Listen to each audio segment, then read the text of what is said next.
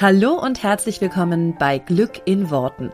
Ich bin Claudia Engel, Spiegel-Bestseller-Autorin und ich möchte dir dabei helfen, dass dein Alltag einfach eine Menge Spaß macht. Mit allem, was dazugehört. Also lass uns loslegen. Zieh die Mundwinkel nach oben und entspann dich.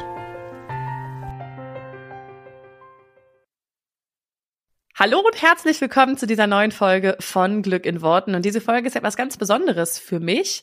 Ähm, ich bin nämlich heute nicht alleine in dieser Folge, sondern habe bei mir die wundervolle Jenny Wölk. Und der eine oder andere wird sie vielleicht kennen, der schon mal bei uns im Coaching war, denn Jenny ist meine Geschäftsführerin und äh, schon ein paar Jahre an meiner Seite. Ich sage immer so liebevoll, sie ist mein Second Brain oder eigentlich mein First Brain, wenn ich meins vergessen habe. Ähm, wir sprechen heute über ein wirklich wichtiges Thema und ein ja, lebensveränderndes Thema ich habe mich deswegen sehr, sehr auf diese Folge gefreut, aber gleichzeitig habe ich großen Respekt vor dieser Folge. Und ich glaube, ähm, Jenny geht es nicht anders, denn wir sprechen mit Jenny über ihren Weg ähm, durch eine Krankheit, könnten wir mal so sagen, durch eine Krankheit. Das Vor, das Während drin und das danach. Ähm, und ich bin, ich fühle mich super geehrt, liebe Jenny, dass du bereit bist, das hier mit uns und ähm, also mit mir und natürlich auch allen Hörerinnen und Hörern zu teilen. Herzlich willkommen erstmal. Ja, vielen lieben Dank, dass ich da sein darf. Ich freue mich auch. Bin genau so wie du gespannt, was hierbei rauskommt, weil ich denke, das ist ein Thema, das ist schon eine ziemlich heiße Kartoffelfritte, die anzufassen. Ich freue mich einfach, wenn da draußen irgendein Mensch ist, der aber irgendwas mitnehmen kann, der sagt, hey, cool, davon kann ich mich auch inspirieren lassen. Und ich kann mir genauso vorstellen, dass es gerade heute Menschen geben wird, die sagen, was redet die da? was, macht die da? Ist die irre, die Alte? Das kann die doch nicht machen. Das geht doch nicht, ne? Wir, wir werden sehen. Wir werden, wir werden sehen, wo es genau hingeht auf dieser lustigen, spannenden, äh, was machen wir, eine halbe Stunde, dreiviertel Stunde? Es wird Ja, wir gucken mal. Wir gucken, gucken mal, wo es uns hinführt, Jenny. Wenn ich uns kenne, dann weiß ich, dass wir wahrscheinlich ja. nicht in 20 Minuten fertig sein werden. Und vor allen Dingen, weil das Thema auch einfach ein bisschen mehr ähm, Raum erfordert. Ja. Ähm, ich, ich teaser mal kurz an. Jenny hat ähm, in dem letzten Jahr eine Brustkrebserkrankung durchgemacht und wie ich finde, persönlich äh, ist es immer die eine Sache, wenn wir über manifestieren und positive Gedanken und über ähm, irgendwie so dieses Thema reden, dass man sich ähm, ja Dinge auch selbst erschafft. Und es ist aber was anderes, wenn man dann wirklich direkt damit konfrontiert wird. Und ich finde, dass Jenny ein glühendes Beispiel dafür ist, wie sie diese Sache angenommen hat und damit umgegangen ist. Und deswegen war eigentlich sofort da dieser, dieser Impuls, dass wir da irgendwie drüber sprechen. Und ähm, jetzt war der Punkt gekommen, wo du auch gesagt hast, ich bin jetzt bereit, darüber zu sprechen. Und deswegen freue ich mich einfach wahnsinnig doll. Vielleicht fangen wir einfach ganz vorne an. Ähm, das war im Januar letzten Jahres oder davor schon Dezember, glaube ich, ne, das ja vorherige Jahr, also Anfang und 2022 hast du es, glaube ich, mir erzählt und davor hattest du es, glaube ich, selber. Vielleicht magst du mal erzählen, was ist passiert, was ist, was ist dir aufgefallen und was hast du dann gedacht? Also eigentlich war es ja sogar noch ein bisschen weiter davor. Wir waren ja gerade auf Mallorca bei Team Event. Genau, Stimmt. das war gerade der Freitag noch, bevor wir wieder nach Deutschland geflogen sind, dass ich irgendwie gemerkt habe, ich habe mir das Portemonnaie unter die Brust geklemmt dass mich das ein bisschen sticht in der Brust. So ein ganz kleines, süßes Pieksen, wie mit einer kleinen Nadel. Nichts Schlimmes, nichts Dramatisches, keine großartigen Schmerzen. Ein Grund, warum ich mittlerweile auch sage, für mich ist es eine Brustkrebserfahrung, keine Erkrankung, weil ich mich nie krank gefühlt habe mit dem, mit dem Brustkrebs an sich. Das, was mich, naja, so ein bisschen mattelig gemacht hat, war ja, wäre die ganze Behandlung unterwegs. Aber der Krebs an sich, und natürlich ist das immer noch dem geschuldet, dass ich es sehr, sehr früh gefunden habe, oder, oder sagen Gott sei Dank gefunden habe, nicht geschuldet, sondern einfach dadurch keine Schmerzen hat. Ich weiß andere Menschen, wo das relativ spät gefunden wird, entdeckt wird, die haben dann ein anderes Stadium und die haben dann deutlich mehr Beschwerden. Aber trotzdem für mich ist es eine Brustkrebserfahrung. Allein das anders zu betiteln, gibt mir schon mehr das Gefühl von, ich bin nicht ausgeliefert. Also ich gebe dem Ganzen das Label, das war etwas, was ich von vornherein gemacht habe. Aber auf jeden Fall habe ich das Ding im Oktober gefunden Dadurch, dass ich aber schon mal eine Brustkrebsverkleinerung gemacht habe, Brustkrebsverkleinerung. Brustverkleinerung. Aber Brustkrebsverkleinerung kam ja dann später, kam ja dann auch. Ich habe das später, ich habe das später gemacht. Ich verkleide Übrigens, ganz kurz, ganz kurz, wenn wir ganz kurz sagen, wir beide sind da total offen, dieses Thema auch irgendwo, also lustig und so ist jetzt nicht ja. ausgeschlossen. Weil manche Leute denken, wie können die denn jetzt noch irgendwelche Scherze ja. machen? Das ist ja ernsthaft. Ähm, das ist zwischen uns beiden fein, nur dass wir das schon mal vorher sagen. es ist mir so. überall fein. Ich will nicht sagen, dass ich das Thema ist lächerlich jetzt hier überhaupt nicht kein Stück. Das ist ein sehr ernstes Thema. Und trotzdem will ich ja auch zeigen, genau das ist mein Weg. Brustkrebs mit Leichtigkeit, zum Beispiel Krankheit mit Leichtigkeit, weil mhm. ich gebe dem Ganzen eben das Label. Ich hatte eine Brustverkleinerung und dadurch habe ich eh schon ein bisschen Narbengewebe und ähm, weiß, dass da mal ein kleiner Knubbel sein kann und war deswegen nicht sehr geschockt, als ich dann gemerkt habe, da ist ein kleiner Knubbel, war sehr entspannt und hatte, glaube ich, erst Ende Dezember dann halt kurz einen Termin bei der Frauenärztin, die dann sagte, ja komm, dann geh bitte mal ins Brustzentrum finde ich ein bisschen suspekt, sicher ist sicher. Und da war ich dann auch ganz entspannt. Selbst als der Arzt, der Chirurg da vor Ort im Brustzentrum sagte, wir machen mal eine Standsbiopsie, war ich ganz entspannt, habe das mit was machen lassen, freitags dann zur Besprechung und kam da sehr, sehr gechillt an und ähm, hatte eigentlich auch gesagt, ich muss mal schauen, ob ich an dem Freitag alleine komme oder mit meinem Junior. Und er hatte den aber doch bei Oma gelassen und dann sagte er so, oh, sind ja ohne Kind gekommen. Die haben wohl schon damit gerechnet, dass es schlechte Nachrichten gibt. Äh, Mhm. Nein. Und das war das erste Mal, dass ich richtig gemerkt habe, so, damit habe ich überhaupt nicht gerechnet. Ich war ansatzweise, ja klar, haben eine Standsbiopsie machen lassen, da waren zwei Ärzte, aber ich hatte keinerlei vorher das Gefühl, dass da irgendwas Negatives ist oder dass da irgendwas mhm. kommen wird. Und deswegen war das sehr, sehr überraschend. Und wir konnten auch sofort einfach nur die Tränen. Ich saß da sehr regungslos im Gesicht, aber die Tränen liefen einfach. Mhm. Und da kam so das erste Mal das Gefühl von Ohnmacht hoch, Schock, Angst, Traurigkeit. Also es kam so eine geballte Ladung an Emotionen hoch. Und die, die Tränen liefen einfach nur noch. Ich saß da wirklich wie im falschen Film. Als wenn mich jemand aus meinem Leben genommen hätte und so einen Schwarz-Weiß-Film gesetzt hätte. Und ich mhm. fragte aber eine Zeit lang danach, wie ist das denn passiert? Was, was mache ich hier? Ich fühlte mich auch sehr falsch in diesem Film. Weil ich mhm. gerade im letzten Jahr, du kennst mich ja nun auch, ich habe ja schon einiges aufgeräumt aus meiner Vergangenheit. Und ich glaube, ich war noch nie so gesund in meinem Leben wie in den letzten Jahren. Ich hatte nichts. Ich habe kein Corona mitgenommen, kaum eine Erkältung, vielleicht mal hier und da ein bisschen Kopfschmerzen vom Körper, der gesagt hat, hey, oh, ein bisschen lang, ja. ein bisschen Piano. Aber ansonsten hatte ich gar nichts. Und dann kommt auf einmal so eine Hausnummer um die Ecke, wo du denkst, what the fuck, was habe ich denn falsch gemacht? War meine erste Überlegung. Ja, das wäre jetzt gleich meine, meine eine Frage gewesen, weil ich mir vorstellen kann, dass gerade wenn man so sehr tief in dem Thema drin bist, wie du es ja nun jetzt auch einfach beruflich bist, ne? Ähm, und wir ja immer auch sagen, und das glaube ich auch weiterhin von uns beiden äh, die absolute Überzeugung ist so, wir erschaffen unser Leben. Und natürlich erschaffen wir es an der Stelle nicht bewusst. Du hast ja nicht gesagt, also ich glaube, ich will jetzt mal eine Runde Brustkrebs mit. Das ist ja keine bewusste Entscheidung gewesen. Aber irgendwo im Unterbewusstsein das erschaffen. Und ist bei, ist bei dir dann der Gedanke vorbeigekommen, wie habe ich mir das jetzt manifestiert? Ja, auf jeden Fall. Ich habe mich richtig gefragt, was ist es? Was habe ich gedacht? Was war in letzter Zeit oder im letzten Jahr dominant in der Schwingung? Ich habe mich auch ähm, mit tieferen Themen natürlich beschäftigt, weil ich ja auch sage, es gibt ja auch Sachen, seelentechnisch oder sowas, habe ich mir sowas vielleicht ausgesucht, also auch in solchen Dingen. Oder was habe ich zum Beispiel körperlich falsch gemacht? Ernährung, Bewegung. Also nicht nur falsche Gedanken, sondern was hat dazu geführt? Weil das Erste, was der Arzt sagte, sie sind überhaupt keine typische Brustkrebspatienten. Sie sind zu jung, sie rauchen nicht, sie machen Sport, sie äh, sehen sonst gesund aus. Also es passt überhaupt nicht. Und ähm, deswegen war das so mein erstes war der erste Frage, die großartig aufploppte, weil ich bin ja trotzdem direkt in die Annahme gegangen. Ich bin nicht in den Widerstand gegangen, ich bin nicht in die Wut gegangen, weil ich wusste, das wird's nicht bringen. Ich werde das Ding auch nicht bekämpfen, sondern habe sie ja liebevoll Frieda getauft, so hieß mein Brustkrebs, ähm, in der linken Seite und wusste ganz genau, okay, trotzdem ist ein Geschenk drin. Das ist, das ist für irgendetwas gut. Ich war direkt in diesem Gefühl von, das wird gut ausgehen. Ich hatte auch direkt, als er das ähm, mir in der Praxis sagte, den Gedanken, ich werde nicht sterben. Das wusste ich sofort. Ich war zwar, zwar geschockt und ich war auch irgendwie gelähmt, aber ich wusste, da ist, also ich werde nicht sterben.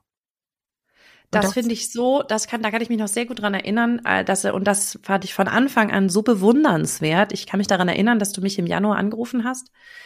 Ähm, und ich weiß, ich war zu der Zeit, wir waren in Costa Rica und ähm, ich war völlig, ich stand völlig neben mir, als du mir das erzählt hast. Und ähm, ich habe auch geweint und ich war so, wie, wieso jetzt und warum? Und du hast irgendwie gleich so ein, also ausgestr ich war noch beschäftigt mit den Gedanken, was, wieso, wa woher, äh, ne? also so, ne, so die, die Gedanken, die du wahrscheinlich auch zuerst hattest und du hast dann das war nicht spät, das war nicht, das war, glaube ich, ein paar Tage maximal danach, äh, nach der ähm, Diagnose.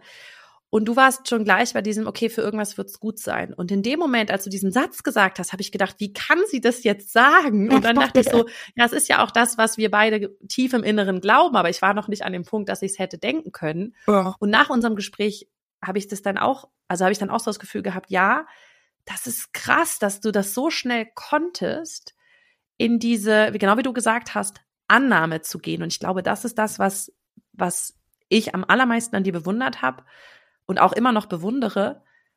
Dieses, nicht nur, dass es Theorie, ja, es, es passiert alles aus einem Grund, sondern das, das machen wir jetzt mal in der Praxis. Das ja. versuchen wir jetzt mal in der Praxis. Und ich sag mir, und natürlich gab es zwischendurch auch mal Momente, wo du gesagt hast, verdammte Scheiße und was soll der Kack und bestimmt auch, ne, da werden wir gleich auch nochmal drauf eingehen, aber so dieses grundsätzliche, ich werde jetzt nicht dagegen kämpfen, weil das nichts ist, wo ich jetzt, also wo ich gegen kämpfen muss, sondern es ist da, um mir irgendetwas zu zeigen oder aufzumachen oder Erkenntnisse zu bringen.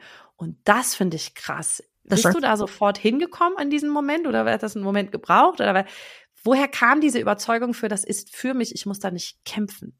Mhm, das liegt, glaube ich, daran, dass ich allein in der Vergangenheit oder sage ich mal auch in den letzten zwei Jahren, ich habe ja 2021 die Personal Coach Ausbildung gemacht und ich hatte, um das nochmal vorwegzunehmen, seitdem ich zwölf bin, äh, chronisches Asthma zum Beispiel, wo immer wieder gesagt wird, das geht nicht weg, da kann man nichts machen, das geht nicht. Und in dieser Personal Coach Ausbildung haben wir tatsächlich Themen aufgemacht und ähm, Coaching-Techniken ausprobiert, weil wir haben uns ja gegenseitig so als Versuchskaninchen mal ausprobiert, man muss ja ein bisschen so mal üben, bevor man das am, am Kunden dann anwendet. Und das war dann schon einfach spannend, dass innerhalb von einer Session mein Asthma weg war und nie wieder aufgetreten ist. Und da war, das war für mich, glaube ich, die krasseste, der krasseste Beweis dafür, dass das wirklich so ist, dass vieles einfach aus einer seelischen Komponente oder aus einer emotionalen Komponente, einer, einem Traumata, aus einer, aus ungelegten Bedürfnissen heraus dass der Körper einfach nur etwas spiegelt, was im Innen eigentlich feststeckt. Das heißt, so wie das mhm. Innen, das Aus, und deswegen wusste ich auch ganz genau, okay, der Krebs kommt jetzt nicht als Bestrafung für irgendwas, sondern das ist einfach eine Reflexion meines Inneren. Da ist irgendwas, wo ich hinschauen darf. Und da ist ein Riesengeschenk für mich drin. Und ich sage auch gerade immer wieder zu jedem, der es denn hören möchte, wenn ich, wenn ich nochmal in den Januar 2022 zurückversetzt werde und da fragt jemand kurz vorher, hält mal kurz den Film an und fragt, pass auf, du kriegst gleich äh, die Wahl, willst du Brustkrebs haben, ja oder nein? Mit allem, was dazugehört, plus was du daraus lernst. Ich würde sagen, ja, ich nehme es. Jetzt mit der Erkenntnis, die ich habe. Weil es ist so krass in meinem Leben geworden, was da an Tiefe dazu gekommen ist, an Qualität des Lebens, an, an jedem Moment, der noch viel, viel kostbarer geworden ist. Ich bin viel demütiger und ich bin auch viel freier geworden. Ich bin viel freier, viel authentischer, noch mehr ich selbst geworden habe Dinge gehen lassen, wo ich vielleicht doch noch teilweise im People-Pleasing war. Also von daher, das hat einfach so viel mehr Lebensqualität gebracht. Ja, okay, ich hätte jetzt vielleicht nicht unbedingt die Haare verlieren müssen, weil ihr auf die Shea auch verzichten können. Aber gut. Das ich war so der Gänsehaut, weil ich das so wahnsinnig, also wahnsinnig finde, einfach wie ja, diese Erkenntnisse oder diese, diese, auch dieses Rückblicken zu sagen, hey, ich würde es nochmal so durchleben. Ja. Und ich weiß, dass es dir währenddessen äh, richtig scheiße ging auch und dass das, äh, dass die Chemo einiges von dir abverlangt hat und dass dich das richtig, ja, äh, körperlich fertig gemacht hat. Und ja. so war das für dich, mh, hm, weil das ist ja jetzt auch so, ich will natürlich auch immer nochmal so ein, so ein Disclaimer vor, vorpacken vor alles. Das, was wir hier sagen, ist Jennys persönlicher Weg und Jennys ganz persönliche Erfahrung. Das hat gar keinen Generalwert für alle. Also wir sind nicht so nach dem Motto, wir erzählen jetzt hier mal kurz, wie man das zu machen hat, oh. ähm, sondern das ist dein ganz persönlicher Weg und deine ganz persönliche Entscheidung gewesen und dein, an jeder Ecke sozusagen auch deine Abzweigung. War das für dich? Die Ärzte haben ja recht schnell dann gesagt, äh, dass du sozusagen das volle Paket an Behandlungen nehmen darfst. Genau. Ähm, Hast du drüber nachgedacht, ob du es machst oder hast du, war für dich klar, hey, ich, ich, ich gehe diesen schulmedizinischen Weg ähm, und mach den? Also es war ja so, ich habe ja erst die Diagnose bekommen, dann wird man ja gefühlt nochmal zu 20 anderen Ärzten geschickt, wo dann wirklich alles gemacht wird, um zu gucken, ist das wirklich nur dort lokal oder hat er schon gestreut und so weiter. Das heißt, es hat, glaube ich, anderthalb Monate gedauert, bis wir all diese zusätzlichen Behandlungen eingesammelt haben. Und ich habe, glaube ich, erst Anfang Februar den Behandlungsplan aus der Tumorkonferenz bekommen, wo es dann hieß, okay, onkologischer Jackpot, du darfst alles machen von über Chemo, über Antihormontherapie, Antikörpertherapie, äh, Bestrahlung, also wirklich, es war alles drin, Operation. Das war wirklich so fünf Sterne Behandlung. Die Ärzte hätten, hätten mir am liebsten alles gegeben. Und das war für mich so ein Gefühl von, oh, ich weiß nicht unbedingt, ob das für mich der richtige Weg ist. Ich wusste, ich kann auf der körperlichen Ebene mitarbeiten, weil für mich auch das, auch wenn ich sage, Chemotherapie ist vielleicht im ersten Augenblick etwas, was den Körper sehr hart angreift. Und trotzdem ist es ja doch irgendwo etwas, es ist aus dem Universum entstanden, es ist eine universelle Energie. Eine Form von, genau wie jedes andere Medikament, wo man sich mal helfen kann, auch Antidepressivum. Ich sage nicht ein Mensch, der komplett, sag, sag ich mal, im Schmerz ist oder, oder eben im seelischen Schmerz, dass der sich nicht helfen soll und ein bisschen mit Coaching und, und guten Glaubenssätzen das schon irgendwie wegkriegt. Ja, der Geist kann Körper heilen, bin ich voll von überzeugt. Und trotzdem darf man sich auf körperlicher, symptomatischer Ebene helfen lassen. Warum denn nicht? Das ist halt ja, ja. eine grobstoffliche Energie. Und deswegen war das für, für mich so ein zusätzlicher Bonus und Benefit, der mir Zeit geben sollte. Ich wusste, ich werde es auf der mentalen, seelischen Ebene bearbeiten. Plus, ich habe mich dazu entschieden, die schulmedizinische, diese Begleitung mitzunehmen, eben als Ergänzung. Es war für mich nicht, das macht mich gesund, sondern das ist eine Ergänzung, es, es schenkt mir Zeit. Und unterwegs ist es ja so weit gekommen, dass ich gesagt habe, ich breche es ab. Weil ich damit nicht klargekommen bin, weil ich gemerkt habe, es tut mir nicht gut. Und das Spannende war ja auch, ich war so mit der Chemotherapie, mache ich sie, mache ich sie nicht. Und man bekommt ja heutzutage so eine Art Portgesetz, oder nicht so eine Art, man bekommt ein Portgesetz, mhm. damit man dann halt das äh, Medikament eben nicht mehr über die Armvene zugeführt bekommt. Und dann hat sich ja meine Chemotherapie, der Start habe ich dreimal verschoben und wir saßen ja beide da und dachten, was, will das Universum denn da sagen? Und es hat sich einfach nur wieder gespiegelt, dieses, dass ich mir nicht so 100% sicher war, ob das mein Weg ist oder nicht. Und dann mhm. bin ich mhm. aber aus der Angst gegangen. Ich bin nicht aus, hey, ich muss das jetzt unbedingt für mich machen, weil das ist mein Weg, sondern dieses, ja, ich weiß sonst nicht, ob ich wirklich gesund werde. Das ist ein kleiner Zweifel mhm. war da drin. Und das war der ich finde Grund, das total wichtig. Äh, sorry. Und das war der Grund, warum ich dann halt auf diesem Weg mit der Schulmedizin überhaupt gegangen bin. Ja. Ich kann mich daran erinnern, dass du am Anfang gesagt hast, ich gehe auf jeden Fall auch erstmal den schulmedizinischen Weg, weil das ist, ähm, also das ist für mich jetzt irgendwie erstmal ist halt offenbar irgendwie dran. Du hast aber immer wieder mal dran gezweifelt im Laufe der Zeit. Ich kann mich da noch dran erinnern, als wir dreimal drüber gesprochen haben. Der Port will, will, will nicht halten, so ungefähr. Der kann hier nicht rein. Und ähm, wir dann ja auch immer so ein bisschen nochmal auf die Suche gegangen sind, was ist das vielleicht ein Zeichen? Ne? Man fängt dann ja an, ist das ein Zeichen, ist das kein Zeichen und so. Ähm, aber ich fand es ganz wichtig, was du gerade gesagt hast, dieses, es ist auch an der Stelle, bei so vielen Sachen sagen wir das ja, ähm, aber auch an der Stelle, dass du das für dich so schön übersetzt hast und gesagt hast, okay, es ist kein Entweder-Oder, es ist nicht entweder gehe ich einen schulmedizinischen Weg oder ich gehe irgendwie Ne, keine Ahnung, tanzt das raus oder so. aber ne, aber ähm, es ist kein Entweder-Oder, sondern warum soll ich mir nicht schulmedizinisch helfen lassen? Und ja. gleichzeitig weiß ich, dass da ganz, ganz viel drin ist, wo ich auf der seelischen Ebene hingucken darf und es eben nicht nur über den schulmedizinischen Weg mache oder nur über den, ich sag jetzt mal, spirituellen Weg. Und das fand ich so schön, weil, ähm, weil wir das ja auch, oder weil wir das, sag ich mal, in kleineren Varianten, keine Ahnung, jetzt hast du Kopfschmerzen oder keine Ahnung was. Ja, da sage ich ja auch immer, ich bin jetzt nicht diejenige, die sich dann drei Kopfschmerztabletten reinpfeift und einfach weitermacht, als wenn nichts gewesen wäre, ja. sondern ich leg mich halt hin und gucke, okay, was sagt der, ne, was, was will mir der Körper sagen? Aber natürlich kann ich, wenn ich Kopfschmerzen habe, auch mal Kopfschmerztabletten nehmen, weil warum soll ich denn leiden? Also was wäre ja bescheuert. Und früher ähm, war genau das. Früher war das dieses, okay, pass auf, ich habe ja ein Leiden, also muss die Medizin jetzt irgendwie richten. Der Körper funktioniert nicht. Das heißt, ich habe es total dissoziiert betrachtet, dieses, das Ding funktioniert nicht, irgendwas reingefeuert, zwei, drei Kopfschmerztabletten und weiter geht die Geschichte. Irgendwie muss es dann funktionieren am Tag. Und habe ja nun schon sehr, sehr viele Krankheitsgeschichten im Leben gehabt, sei es auch sowas wie Nierenstein, das mir die Niere gebissen. Oder immer das Gefühl gehabt, mein Körper ist das Problem. Und dann mhm. versucht irgendwie auf der Schulmedizin die Ärzte müssen es regeln. Also auch da sozusagen an der Arztpraxis oder im Krankenhaus schön meine Verantwortung draußen abgegeben und immer gesagt, so, ihr bitte macht mal, macht mich bitte wieder gesund. Ähm, oder mir hat, ich habe ja auch gar keine Gedanken gemacht, wo das vielleicht herkommen kann. Maximal. Und das, war diesmal, und das war diesmal anders? Ja klar, weil ich jetzt eher mittlerweile weiß, warte mal, da gibt's eine Ursache. Alles, was ich medizinisch mache, arbeitet für mich, finde ich, immer auf einer Symptomebene. Ich kann das Symptom behandeln und deswegen wusste ich, alleine der schulmedizinische Weg wird nicht reichen, weil das verändert ja nicht die Ursache. Es gibt ja einen Grund, warum mein Körper anfängt, sich sozusagen, ja, sich selbst auseinanderzunehmen. So ein Selbstsabotageprogramm kann man das ja mal bisschen salopp nennen. Und ähm, habe mir gedacht, das, das gibt mir einfach Zeit, das hilft mir, den schulmedizinischen Weg mitzunehmen. Aber ich bin hier in der Eigenverantwortung, das zu finden. Und ich glaube auch gerade als wir Februar, März, März habe ich in der, hab ich mit der Chemo angefangen. Wenn ich da vielleicht schon gewusst hätte, was die Ursache in diesem Fall genau ist und dieses Gefühl von Sicherheit, ich weiß jetzt, was es ist und das verändere ich. Vielleicht hätte ich es dann die Chemo nicht gemacht, aber da wusste ich es noch nicht. Ich wusste, ich werde es irgendwie finden, es wird zu mir kommen. Und das Spannende ist aber auch zu sagen, hey, das hat direkt so krass getriggert mit diesem Gefühl von Ohnmacht, von Angst, dass mein Überlebensmechanismus viel tun, ich muss was tun, damit das jetzt wieder weggeht, angesprungen ist. Total spannend. Also deswegen war ich halt like in so einem Hustle-Modus von, okay, warte mal, dann machen wir mal eine Hypnosesitzung, da gucken wir da rein. Ähm, ich mache das mit den Ärzten, also viel machen, machen, machen. Und nicht so in dem tausendprozentigen Vertrauen, dass mein Körper das alleine regeln kann, wie bei jeder anderen Krankheit ja auch. Wenn ich eine Schnittverletzung habe, sage ich ja auch nicht, dann mache ich sofort einen riesen Verband drauf, Cremes, Tabletten rein oder sonst was, sondern ich gebe dem Körper einfach die Zeit, sich wieder zu regulieren, das selbst zu heilen.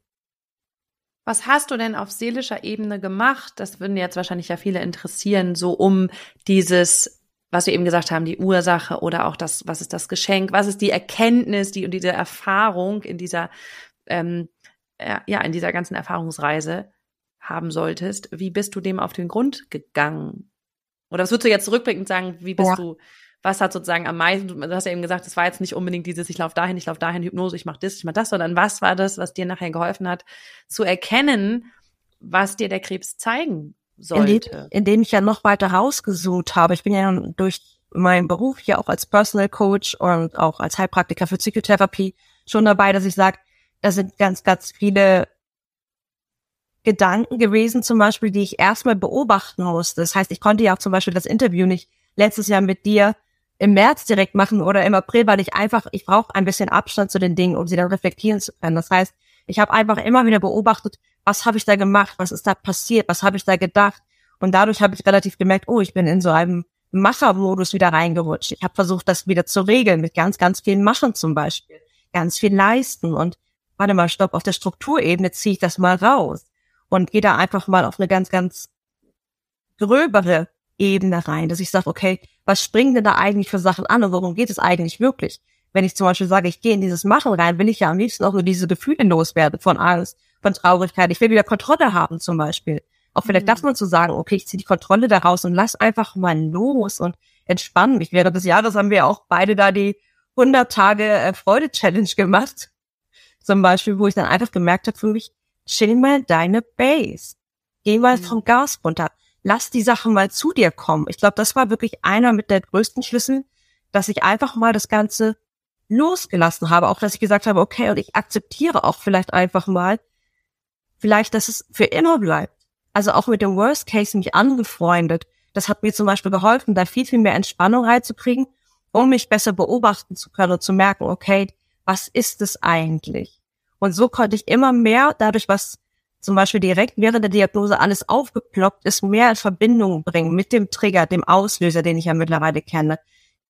Die, der Trigger ist ja, wie gesagt, nur, nur, er macht den Deckel auf und ich konnte mal sehen, was ist da eigentlich noch im, im Suppentopf mit drin, was kocht da eigentlich schon seit 20, 30 Jahren vielleicht.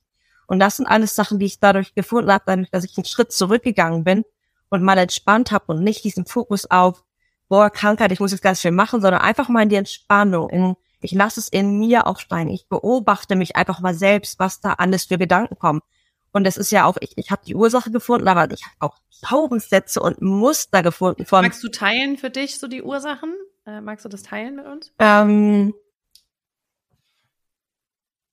also der Trigger war ja einfach, dass ich äh, mit einem Menschen ein eine Auseinandersetzung hatte, die sehr, sehr für mich, also sehr unvor, also ich war sehr unvorbereitet, es kam sehr plötzlich und ich hätte damit nicht gerechnet, also es war sehr unerwartet für mich.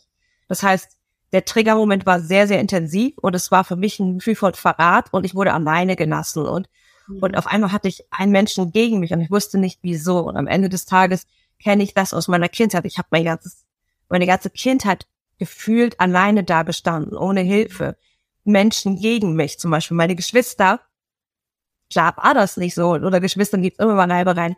Aber ich hatte immer das Gefühl, die sind gegen mich. So, und das ist mhm. natürlich, sage ich mal, wie man sagt, ungelöster Familienkonflikt, ne, wird dann irgendwo wieder hochgeholt und im, im freundschaftlichen Beziehungskontext, Arbeitskontext irgendwo wieder hervorgeholt und aufgespielt, ohne dass du eigentlich merkst, warte mal, es geht gerade gar nicht um diese Person oder es geht gerade gar nicht äh, um dieses Thema hier, sondern wir sind hier gerade in einer alten Kindheitsverletzung. So, und natürlich hat mein Kompagnon da mitgespielt und sich hat ihre eigenen Themen da noch äh, mit reingeworfen. Aber trotzdem, das war so der, der Auslöser, der einfach diese ganz, ganz alte Verletzung aufgemacht hat. Und das war einfach. Diese Ursache von früher, die du aus der Kindheit ja. kanntest. Und gerade dadurch, dass ich in den letzten Jahren so viel Frieden geschaffen hatte und eigentlich wirklich so ein ausgeglichenes, schönes Leben hatte und es so un, ja, unverhofft kam, sage ich mal, war das einfach so ein krasser Einschnitt, der wirklich wahrscheinlich auch eben dazu geführt hat. Muss man das heißt, es ging um, also ursächlich ging es quasi um ein Gefühl, was du aus der Kindheit kennst mhm. und ähm, was du sage ich mal, nicht dir, also was du dir vielleicht angeguckt hattest, aber was nicht gelöst war. Und du hattest oh, das was, Gefühl, dass was nicht gelöst war. Was mir auch die letzten Jahre auch in anderen Konstellationen, anderen Beziehungen genau so aufgeploppt ist. Wo ich dachte halt mittlerweile, ich hätte es gelöst und anscheinend doch nicht. Anscheinend war es einfach nochmal. Das heißt, ich will ja gar nicht sagen, dass ich es mir nicht angeschaut habe, sondern ganz oft sind ja auch wie bei Kernglaubenssätzen nochmal tiefere Ebenen drin. Ich sage, es gibt bestimmte Glaubenssätze, wie du bist wie so eine Zwiebel, die ziehst du ab, dann sind sie weg. Ne? Ich, ich bin reich ne? oder ich bin, ich bin arm oder was auch immer, ziehst du ab, dann ist der weg und hast einen neuen Glaubenssatz drauf. Es gibt aber Glaubenssätze wie ich bin falsch, den darfst du ein paar Mal von der Zwiebel abziehen, weil der wie eine mhm. faule Stelle ist, der bis zum Kern durchgeht. Und mit jeder Zwiebelschicht, mhm. die du runterpulst, wird immer feiner und feiner und feiner und feiner. Und ich habe schon sehr viel innere Kindheilung gemacht. Mhm. Aber trotzdem ist das ein Thema, wo ich sage, da durfte jetzt noch mal ein bisschen mehr Aufmerksamkeit hin. Weil da drunter, unter diesem Konflikt lag ganz tief noch dieses Gefühl, ich bin falsch mhm. und ich gehöre nicht dazu. Das sind zwei meiner mhm. Kernglaubenssätze, die wirklich noch bis ins Mark wahrscheinlich verankert sind und vielleicht Naserubbel, Naserubbel. Wir rubbeln ja immer die Nase, wenn wir etwas nicht glauben wollen, aber vielleicht kommt dieser Glaubenssatz in kleineren, feinen Abstufungen noch mal in meinem Leben. Aber ich werde es trotzdem jetzt schneller beobachten und schneller, schneller erfassen können. Ist ja meistens also, so, wenn du den kennst, dann, dann siehst du die ja viel schneller, kannst du identifizieren, die Glaubenssätze. Ja. Das heißt, du würdest sagen, dass dir die Erkrankung, die Krebserfahrung, wie du sie schön genannt hast, ja. geholfen hat, ähm, um diese Ursache, die aus deiner Kindheit kommt, nochmal genauer anzugucken und damit auch für dich aufzulösen oder, oder ne, den nächsten, die nächste Zwiebelschicht darunter zu nehmen. Ja. Ähm, und das hat dir das geholfen für dich? Ist, es, ist das der, der Grund, warum du sagst, du hast jetzt ein, sag ich mal, erfüllteres Leben oder würdest du das jetzt nochmal so wählen, weil das, weil ich dich das sozusagen, weil das Ergebnis dir heute ähm, so gefällt? Ja, weil, weil ich natürlich merke, so, okay, ich habe richtig tief reingeschaut in dieses Muster. Ich habe in diese Dynamik reingeschaut, die ich ähm, mit diesem Medium gespielt habe. Und das war so super spannend zu merken, warte mal, die Glaubenssätze darunter, die müssen einfach weg. Und ich bin jetzt absolut frei in dem, wie ich bin, weil ich weiß, ich bin richtig und ich gehöre dazu. Ich bin ein Teil dieser, dieser Community. Ich bin ein Geschenk für diese Welt, um das mal ganz dezent arrogant um die Ecke zu bringen. Ein Geschenk für diese Welt. Das sind wir alle. Ich bin, ich bin außergewöhnlich, wie jeder andere Mensch auch. Mhm. Mit meinen Eigenheiten, mit meinen Andersartigkeiten bin ich genau richtig. Und das war etwas, ein Gefühl, was mich mein ganzes Leben lang begleitet hat, dieses, du bist anders. Und wer anders ist, ist potenziell ein bisschen gefährlich, weil du könntest von der Gruppe ausgestoßen werden. Das ist ja mhm. noch wahrscheinlich im Reptiliengehirn ein bisschen verankert, ne, diese Angst, wenn ich anders bin, wenn ich, wenn ich sozusagen aus dem Wasser heraussteche oder zumindest anders kommuniziere, mich anders verhalte, dann fällst du auf und dann bist du falsch. Das war zumindest immer mein Gefühl. So, andere Menschen gehen mit ihrer Andersartigkeit ganz anders um. Die feiern das und zeigen das auch draußen und machen das mehr so auf so eine rebellische Art.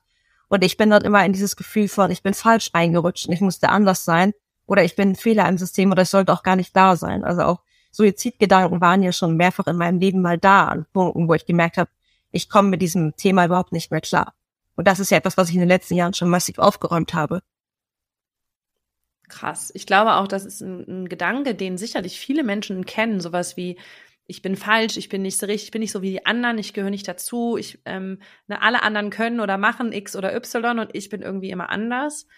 Ähm, wahnsinnig schön und augenöffnend finde ich, dass du das dadurch für dich erkannt hast.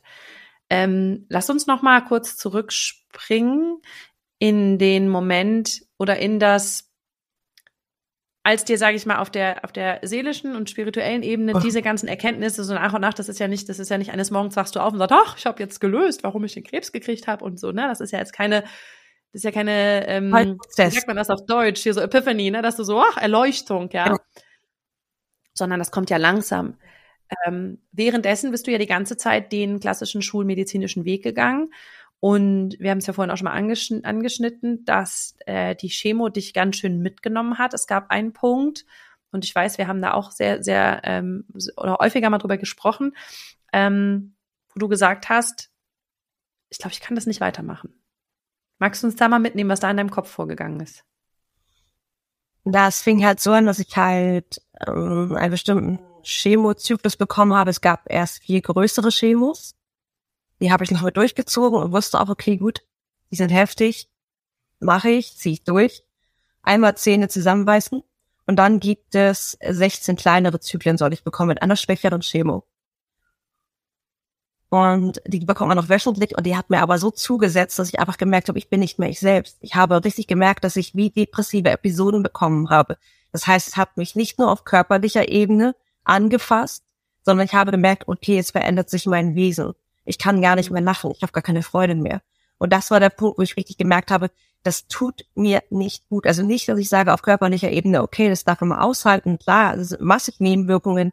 Und ich habe mich ja nie vorher mit Dingen beschäftigt, dass ich gesagt habe, ich google schon mal alles, was da kommen kann und instruiere schon mal mein Unterbewusstsein auf, pass auf, ja, da kommt jetzt die Hölle auf dich zu, sondern ich habe alles auf mich zukommen lassen und es dann einfach immer in dem Augenblick erst dann gehandelt, wenn ich gemerkt habe, hier tritt was auf.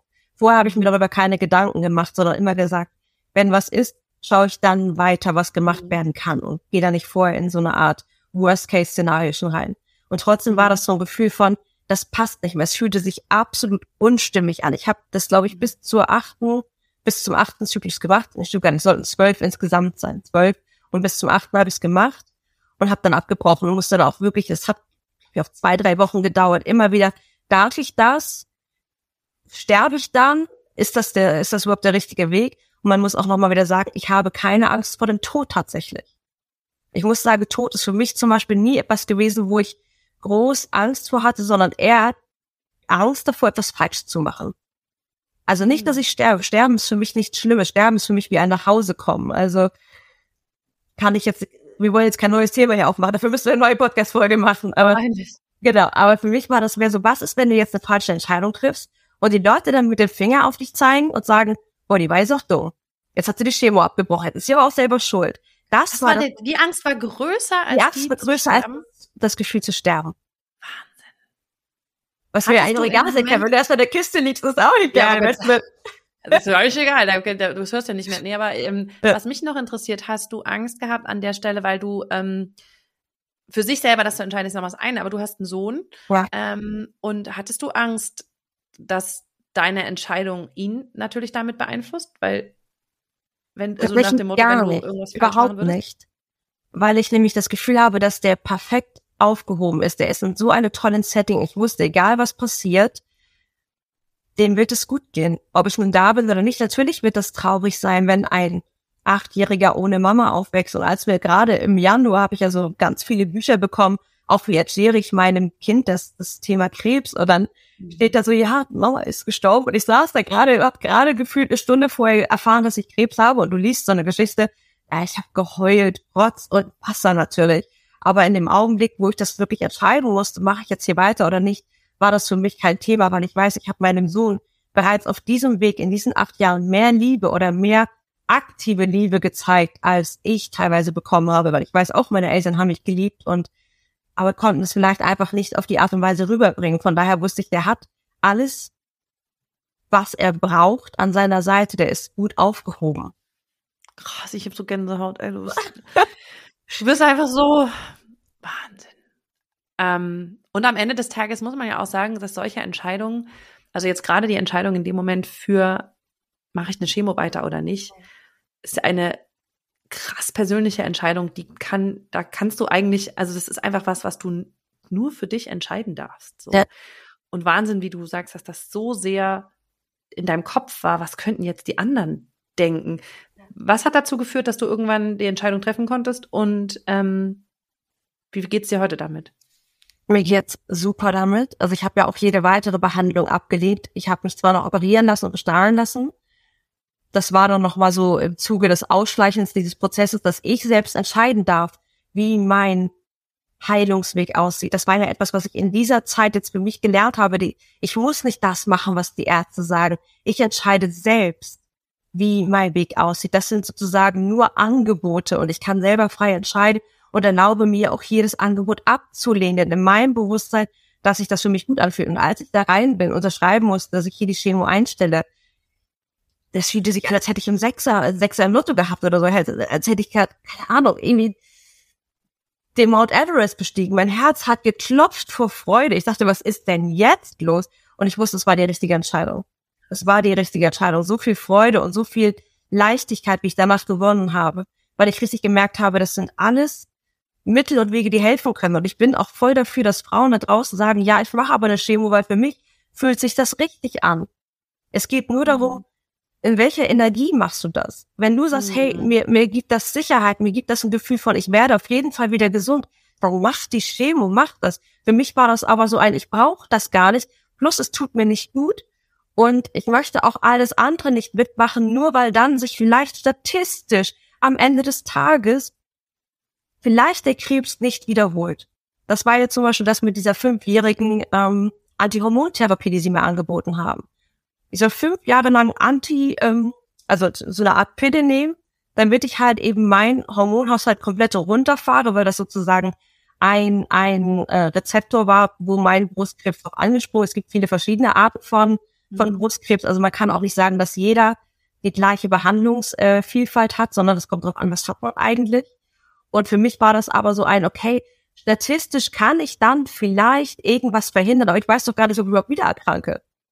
Warum soll ich mhm. etwas nehmen plus Nebenwirkungen, wo die Ärzte dann auch sagten, ja, aber die Nebenwirkungen können wir dann ja auch wieder mit Medikamenten einstellen.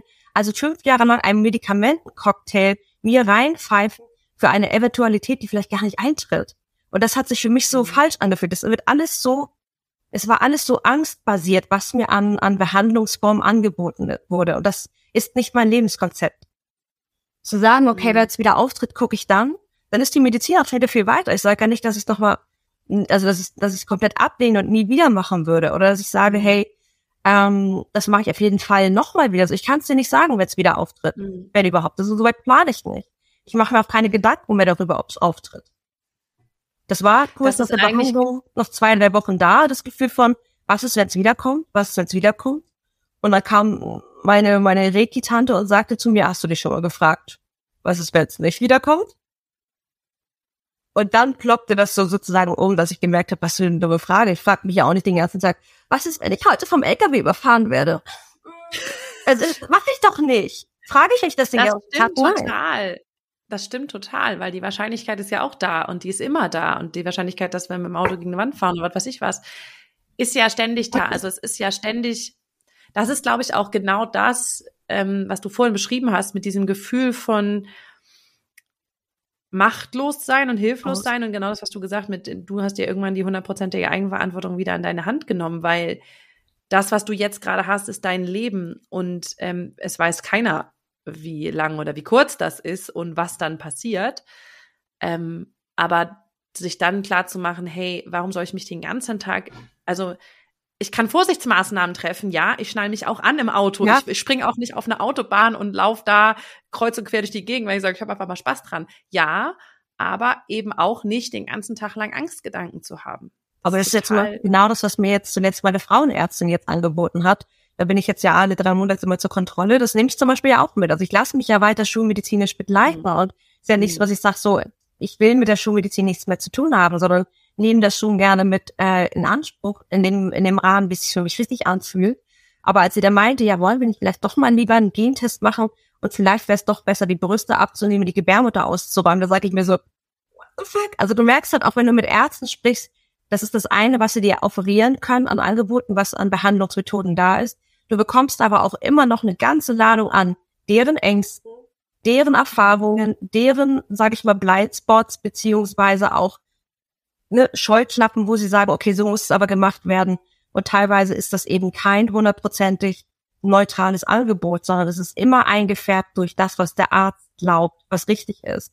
Oder was er befürchtet. Naja, und, und durch seine Risikenminimierung, ne? Ja. Also das ist so, als wenn dir jemand sagen würde, es ist deine Aufgabe zu gucken, dass du, äh, wenn das, das ist ja die Aufgabe von Ärzten, ja, die Aufgabe von, und die sich völlig, und die ist völlig legitim. Also wir wollen ja. jetzt ja hier auch nicht über Ärzte, ne? Nein. Völlig legitim und absolut berechtigt. Nur wenn ich jetzt die Aufgabe hätte, ich müsste dafür sorgen, dass du jeden Tag ähm, heil von A nach B kommst, ich würde dich in so einen Schutzanzug packen und dich so ins Auto setzen. Weil wenn das meine einzige Aufgabe wäre, wenn das mein ganzer Job wäre, ja. dass ich gucke, wie du möglichst wenig ähm, irgend, wie dir irgendwas irgendwo passieren könnte. Oh. Dann würde ich alle Ecken in deinem Haus irgendwie mit so Runden, mit so Ten Tennisbällen an den Seiten, weißt du, so, dass du dir so gegenlaufen kannst und so. Logisch, aber dann wäre halt auch die Frage, dass du irgendwann sagst, so, warte mal, das ist zwar deine Aufgabe, ja. aber ich darf selber entscheiden, was ich davon ja. annehmen will und was nicht. Und ich glaube, das ist genau das, wie man es vielleicht auch mit Ärzten sehen kann. Genau. Also die, auch gar kein, kein Aufgabe ist es. Dis an Ärzte sein, weil ich finde, das ist eine krasse Arbeit, was die da machen. Da ist mhm. auch alleine in diesem, in diesem Rahmen, wie viele Frauen die da behandeln, du kannst nicht jeder einzeln nochmal so intensiv betreuen und nochmal sagen, ach, Frau Wölk, Sie wollen das ein bisschen spiritueller behandeln? Ja, gerne. Lassen Sie uns doch nochmal kurz eine halbe Stunde einfach mein Händchen halten und mal gucken, was wir fühlen. Also das ist dann schon meine Aufgabe, ja. Das ist, das kann ich verstehen. Die haben einen bestimmten Rahmen. Das ist alles sehr eng gesteckt und derzeit versuchen sie auch das Bestmöglichste für alle Patientinnen rauszuholen.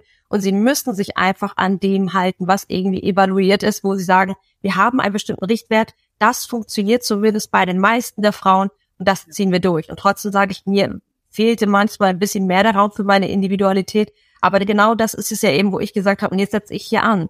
Ich fahre den Film nicht bis zum Ende durch, sondern ich merke, das und das und das nehme ich mit. Das Angebot lehne ich ab. Das passt nicht für mich. Das fühle ich nicht. Mhm. Ob ich das in drei Jahren immer noch so sehe, weiß ich nicht. Vielleicht entscheide ich dann wieder neu. Aber wie gesagt, auch gerade da, schulmedizinisch, Thema Krebs, da passiert gerade so vieles, mhm. wo ich sage, wir gucken mal, was da noch alles kommt.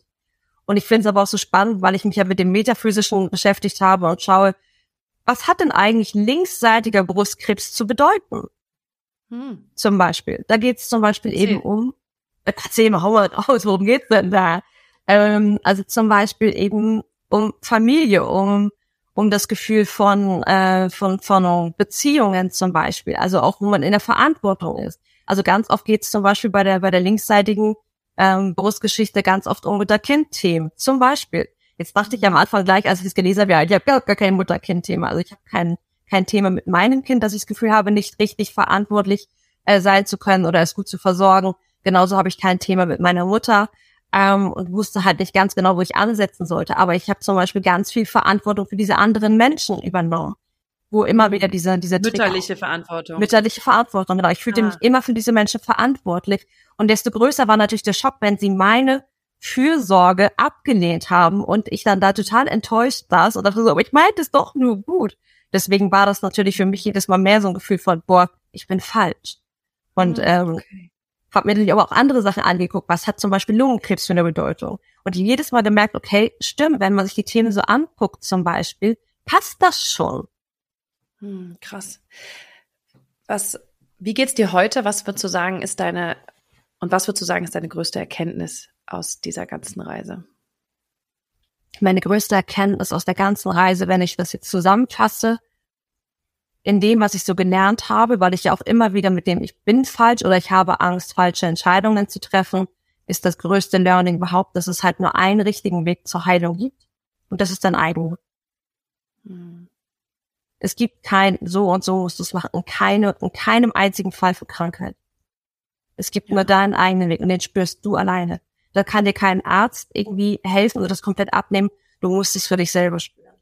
Und vor allen Dingen da fängt auch die Selbstwirksamkeit wieder an, dass du sagst, ich gehe in die absolute Eigenverantwortung und das ist sozusagen, weil ich in diesem Körper drin stecke, ist da für mich ein Geschenk drin. Das ist mein Körper. Wir sind eine Einheit und wir rocken das zusammen. Wir kriegen das zusammen wieder hin und das nicht sozusagen in der Dissoziierung zu betrachten.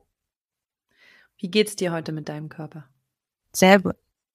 weil wir ja. einfach noch mal viel näher zusammengewachsen sind. Ich bin noch mehr im Vertrauen mit meinem Körper. Ich sehe auch bei ganz vielen Frauen, die ich mal so via Instagram begleitet habe, also als Follower, so die auch mit Brustkrebs zu tun haben, dass sie halt sagen, sie haben das Vertrauen in ihren Körper komplett verloren, weil sie sich im Stich gelassen fühlen. Die haben auch gegen den Krebs gekämpft und und ich sag nee, das hat uns sogar noch enger zusammengebracht, mich und mein Körper. Also ich fühle den. Wie war es für dich? Wie war es für dich? Ähm, weil ein, der krasseste äußerliche ähm, Effekt ist ja immer das mit dem Haare verlieren. Ich weiß, das war auch für dich ein großes Thema. Ähm, wie betrachtest du das heute? Du hast jetzt, kannst du ja hier sagen. Ähm, Keine Ahnung. Ich bin Ja, du wolltest sagen, hier hast du eine Perücke auf. Oh. Yay. Ich finde ja, dass kurz dir total gut steht. Aber wie war es für dich oder wie ist das für dich? Das war natürlich auch was, was viele Glaubenssätze hochgeholt hat mit, was ist eine Frau? Bin ich da noch eine Frau? Bin ich da noch schön? Und solche, also solche Geschichten, da kam einiges auf hoch an Glaubenssätzen.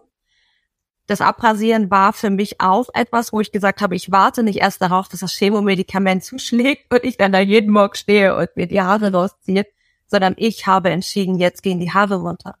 Das habe ich entschieden. Ich habe das, habe den Termin festgesetzt, bevor das alles passiert ist, bevor ich in diese Traurigkeit reinkomme, dass sie ausfallen. Und das war auch wirklich ein sehr surrealer Termin tatsächlich, weil ich da saß und ich habe gesehen, dass er die Maschine ansetzt und musste dann feststellen, ja, sieht gar nicht so schlecht aus, kann ich tragen.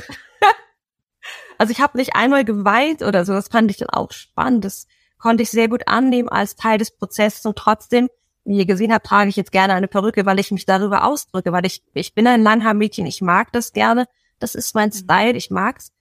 Ja, ich kann auch kurze Haare tragen und das mache ich auch im Sport, wenn ich rausgehe. Ich muss nicht jeden Tag eine Perücke auf, aufsetzen. Und manchmal kommen auch Glaubenssätze hoch, wie darfst du jetzt überhaupt mal eine Perücke tragen, weil du hast doch wieder Haare. Also das ist doch jetzt Also es, Quatschi ist manchmal echt on fire, wo ich sage, nein, ich bin jetzt ich und ich könnte auch, keine Ahnung, noch zehn Jahre lang Perücke tragen, wenn ich Bock drauf habe und wenn es mir gefällt, mache ich, was ich will. Ich darf mich mhm. ausdrücken, wie ich es für richtig halte, weil ich richtig bin. Und das oh, ist auch das so ein Learning dadurch. Dass du das heute sagen kannst, ich finde das so geil. Toll. Ich finde das total krass, wie man so etwas, und da bin ich wieder an dem Punkt, dass ich dich da einfach wirklich bewundere an der Stelle, wirklich, weil sozusagen an der Stelle zum Beispiel das Leben mich jetzt noch nicht so getestet hat und das brauchen wir jetzt auch nicht, ne? Naserubbel, Naserubbel muss ja nicht, ich muss ja nicht jeder alles mitmachen. Ähm, das so nochmal äh, wirklich in der, in der ähm, Konsequenz umzusetzen, wie du es gemacht hast. Und da muss ich echt sagen, von Anfang bis Ende, ähm, ich kenne keinen Menschen, der da krasser bei sich ist, glaube ich, als du und da krasser auf sich hört ähm, und mit sich so ehrlich auch ist in allen Richtungen, so selbstreflektiert und aber auch so ehrlich zu sagen, okay, ich, ich habe jetzt, ich darf da jetzt auch hingucken und aber auch, ich darf für mich entscheiden, welchen Weg ich gehe und welcher für mich richtig ist. Deswegen kann ich an der Stelle nur sagen, ich finde es äh, bewundernswert, einfach wirklich bewundernswert, wie du diesen Weg dadurch äh, gehst, immer noch und oder gegangen bist. Das ist ja eine, das in irgendeiner Art und Weise begleitet es dich ja dein Leben lang, ohne dass wir jetzt die Krebserkrankung selber sozusagen für dein Leben lang, aber diese Erkenntnisse, die du daraus hast, die hast du ja jetzt für dein Leben lang und das finde ja. ich toll. Dieses ähm, Gefühl von, von noch mehr frei zu sein, dieses Gefühl von richtig zu sein und zwar tief, tief, tief in mir drin, das ist der absolute Hammer und spannend war es auch, ich habe das alles für mich entschieden, ich habe gemerkt, es geht mir richtig gut damit und dann kam das Buch von Anita Morjani in meine Hand noch, weil ich habe es ein paar Mal gesehen, beim äh, Durchgucken, wenn man sich mit dem Thema Krebs beschäftigt, das guckt man ja auch bei dem Herrn Dahlke mal äh, ein bisschen rüber. Zum Beispiel gibt ja auch Krankheit als Symbol, Krankheit als Weg zur Heilung eben. Und ähm, bin da bei ihr hängen geblieben und sie hat eine Nahtoderfahrung beim Krebs zum Beispiel. Und genau da habe ich all das wiedergefunden, dass sie auch sagt, eigentlich war vom Krebs schon komplett zerfressen und war eben schon eigentlich weg und ist dann wiedergekommen aus der anderen Ebene mit dem Gefühl von, ich bin richtig. Sie konnte durch diese, diese Nahtoderfahrung all das, was sie sozusagen an, ich bin falsch, ich gehöre nicht dazu, ich passe nicht zu meiner Community, was auch immer alles drin war, hat sie komplett losgelassen und dann war innerhalb von Wochen war der ganze Krebs weg, obwohl sie komplett zerfressen war eigentlich. Und der ganze Körper hat sich innerhalb kürzester Zeit regeneriert. Und das war für mich etwas, wo ich dachte, wow, krass. Also alle da draußen, die, also nicht nur Thema Brustkrebs, sondern auch zum Thema Heilung, liest, da, liest das mhm. Buch. Das heißt, das können wir ja in die Show Notes packen. Ja, wir gerne machen. Sehr gerne, da wird dann ähm, sowieso alles, wo du sagst, das hat dir irgendwie geholfen oder ne, irgendwas, ähm, das kannst du gerne, ähm, packen wir gerne in die Show Notes, dass wir das nochmal für alle dann zur Verfügung stellen. Das machen wir. Ja, ich, ich kann einfach nur sagen, für mich bist du eine wahnsinnige Inspiration. Ähm, und ich hoffe, dass da draußen der ein oder andere das äh, für sich auch so sieht und äh, an der einen oder anderen Stelle für sich übersetzen kann. Und diese inspirierende, äh, deiner inspirierende Art und Weise, das Leben zu sehen, ähm, Krankheit und Heilung zu sehen. Ähm, und ich danke dir einfach aus tiefstem Herzen, dass du es hier geteilt hast, dass du bereit warst, das hier offen ähm, mit nicht nur mit mir, sondern eben auch mit allen anderen zu teilen. Mhm. Ähm, ich finde es einfach großartig, liebe Jenny. Gibt es noch irgendwas, was du zum Schluss noch sagen möchtest? Ein paar schöne letzte Worte, optimistisch, aufmunternd. Glaub einfach daran, dass du wieder gesund wirst. Glaub dran, das ist wirklich das, also die Einstellung macht den Unterschied. Das ist das, was ich glaube ich auch gespürt habe, auch bei all den Frauen, die mich unterwegs begleitet haben. Und da hat man schon gesehen, wer ist da eben halt optimistisch dabei, zwar auch realistisch, das ist manchmal auch mhm. scheiße und das darf auch da sein. Also ich habe auch geheult und nicht immer alles mir schön geredet und reframed oder sowas, sondern auch gesagt, hey, das ist jetzt gerade scheiße, aber trotzdem immer wieder und weiter geht's. Weil ich weiß, dass es sich lohnt. Allein mit dieser Erwartungshaltung kann es nur geil werden. Ja, ich finde es halt auch wirklich toll. Dass eigentlich, eigentlich war das schon, eigentlich war schon nach drei Minuten war schon das Wichtigste gesagt, weil du gesagt hast, ich nenne es Erfahrung und nicht Erkrankung. Und das macht schon einen so Unterschied. Das ist ja, ja, Glück in Worten bedeutet ja auch immer, ne, wir machen mit unseren Worten, kreieren wir unsere Realität. Und damit hast du deine Realität schon kreiert. Und das ist so unglaublich machtvoll. Ähm, ja. Einfach nur tausend Dank, Jenny. Ich finde es ganz, ganz, ganz toll. Und ähm, ja, danke dir von Herzen. Ja, ich sage auch danke, dass ich die Message hier einfach mal teilen durfte, mal rausgehen durfte und bin auch sehr stolz auf mich. Ne? Wer weiß, was jetzt alle tausend Menschen da über mich denken und ich stehe trotzdem hier und gehe durch diese Angst durch und freue mich. Ja. Das ist auch für mich ein riesen Learning hier zu sein. Dankeschön. Sehr cool. Vielen herzlichen Dank und an euch da draußen. Macht es gut und nehmt was mit aus dieser Folge und habt eine wunderschöne Woche. Bis dann. Ciao. Vielen herzlichen Dank, dass du dir diesen Podcast angehört hast und ich freue mich wahnsinnig toll, wenn wir uns auf Social Media connecten. Du findest alle Informationen dazu hier in den Show Notes und dort findest du auch alle Links zu meinen veröffentlichten Büchern ähm, und zu allen Kursen, die es aktuell gibt von mir. Ich freue mich also, wenn wir weiter im Austausch bleiben und du nächste Woche natürlich wieder einschaltest hier bei Glück in Worten. Mach's gut und hab einen wundervollen Tag.